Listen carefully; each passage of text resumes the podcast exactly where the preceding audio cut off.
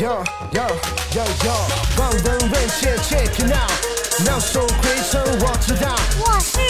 老中医。 Hey shit，本节目由上海团市委、上海中医大、上海青联、上海医卫青联、辣椒智库联合出品，由上海徐浦中医医院特别支持，喜马拉雅独家播出。赵医生，您提到了这个年轻人啊，现在容易得高血糖、高血脂这样的问嗯题。那么，什么样的人容易得糖尿病？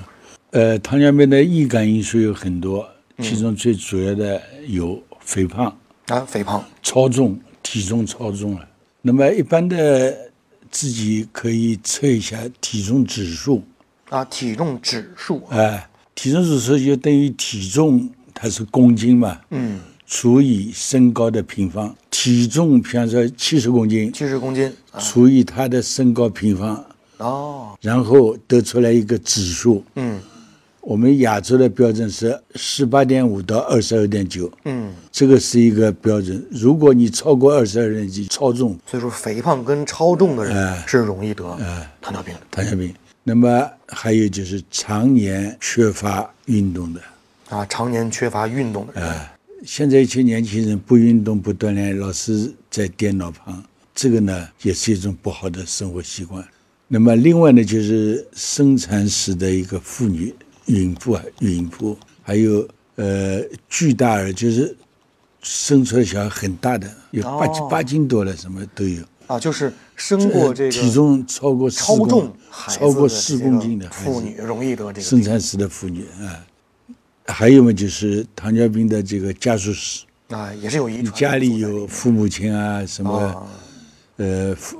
爷爷奶奶啊，这些都可能有遗传的一个基因在里面。呃，这些患者的一级亲属啊，主要的直系一级亲属直系嗯亲属啊，就是直系的亲属。那么另外呢，易感人群还有呢高血压人，啊所以你看高血压的危害，它它容易生糖尿病啊。你要血压大于一百四九十的话，嗯，容易有糖尿病。另外一个高血脂，高血脂容易对，其实这这三种病症，这个代谢都有相互关联哦的。还有脂肪肝，我们做 B 超的时候体检当中，